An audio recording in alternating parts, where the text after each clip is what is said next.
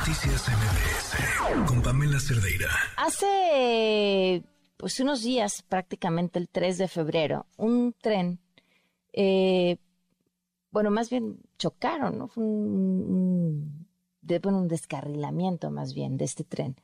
Provocó un incendio brutal. Este tren había arrancado en Illinois, se dirigía a Pensilvania, se encontraba muy cerca de llegar a su destino y las imágenes que muestran, eh, pues en internet las pueden ver del accidente, son brutales. De los 50 vagones que quedaron prácticamente destrozados, 10 trasladaban sustancias químicas tóxicas. Y esto, por supuesto, pues ha levantado un montón de preguntas porque ha habido señalamientos de que no se ha informado de manera oportuna los riesgos que corre la población cercana a la zona por este incidente. Eh, ¿Por qué? Porque dijeron prácticamente los funcionarios de la Agencia de Protección al Ambiente que no se detectaron niveles preocupantes de contaminantes, pero pues ya están saliendo los testimonios de habitantes y residentes de la zona con dolores de cabeza y otro tipo de malestares. Además, se reportó que unos 3.500 peces pequeños murieron. Le agradezco muchísimo a Paula Castillo Juárez, es doctora en Ciencias Químicas Biológicas y jefa del Laboratorio de Virología de la Escuela Nacional de Ciencias Biológicas del Politécnico. ¿Cómo estás, Paula? Muy buenas noches. Hola, Pamela. Hola a todos. Buenas noches. Eh, ¿De, qué estamos hablando de lo que sucedió? ¿Cuál, se, ¿Se tiene claridad sobre los alcances y riesgos de un desastre como este? Híjole, Pamela, fíjate que es un tema sumamente delicado justamente porque como lo bien lo mencionas, eh, en este en este accidente se, se derramaron diferentes sustancias químicas que, pues, bueno, nada más por decir algunos, se encuentran, por ejemplo, crudo de vinilo, acrilato de butilo, ¿y qué crees? Que son sustancias primero que generan vapores son volátiles también, por eso se favoreció el, incendio tan grande que mencionas, pero que además poco se sabe de cuáles son las consecuencias a largo plazo, no solamente para los seres humanos, también para el medio ambiente.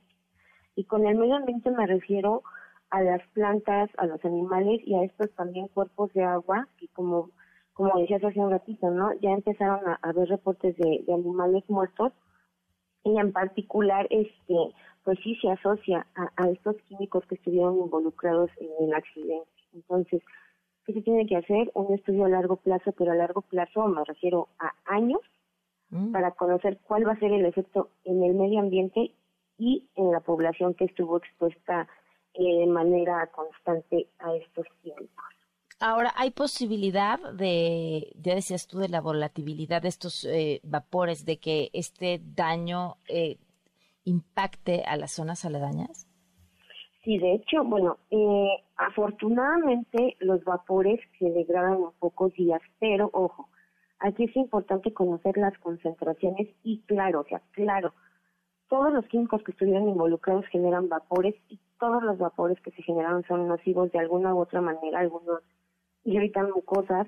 Y aquí se hay de, aquí había un químico en particular que te mencionaba, el cloro de vinilo, que sí está directamente relacionado con el desarrollo de cáncer, la exposición crónica. Entonces, claro que, que al generar vapores se expuso no solamente a la población cercana, a la población aledaña, y de hecho días después pues tuvieron que empezar a monitorear ¿no? y hacer como el cerco de vigilancia mucho más grande de lo que lo hicieron al inicio, justo por eso cuando hablamos de eh, poco sabemos y tendría que revisarse a largo plazo, ¿cuánto se estimaría? Y quizá lo que te estoy preguntando es una adivinanza, eh, que, que esos químicos eh, pudieran seguir generando daño al ambiente y a la población. Aquí se van a tener que hacer estudios de años, ¿sabes por qué? Porque es, algunos de estos químicos se pueden acumular en las plantas y en mm. los animales. Entonces, si bien, por ejemplo, eh, algunos de los químicos involucrados al estar en contacto con la tierra se evaporan rápidamente, también los vapores que se generan son tóxicos. Y bueno, en un par de días se, se degradan, pero los que ya fueron eh, acumulados vía ingesta por los animales y también, como te mencionaba, por las plantas, pues ahí vamos a tener que hacer el seguimiento ¿no? de la red trófica y de cómo se fue acumulando y de estos desechos que generaron estos seres vivos, pues qué tanto contienen de los químicos a sus derivados. ¿Y, hay manera de medir eh, la concentración de estos químicos en las personas que estuvieron expuestas? Sí, sí hay manera. Eh, de hecho, sí, se pueden detectar niveles a nivel circulación. Imagínate qué tan riesgosos son que las cantidades permitidas son en partes por millón.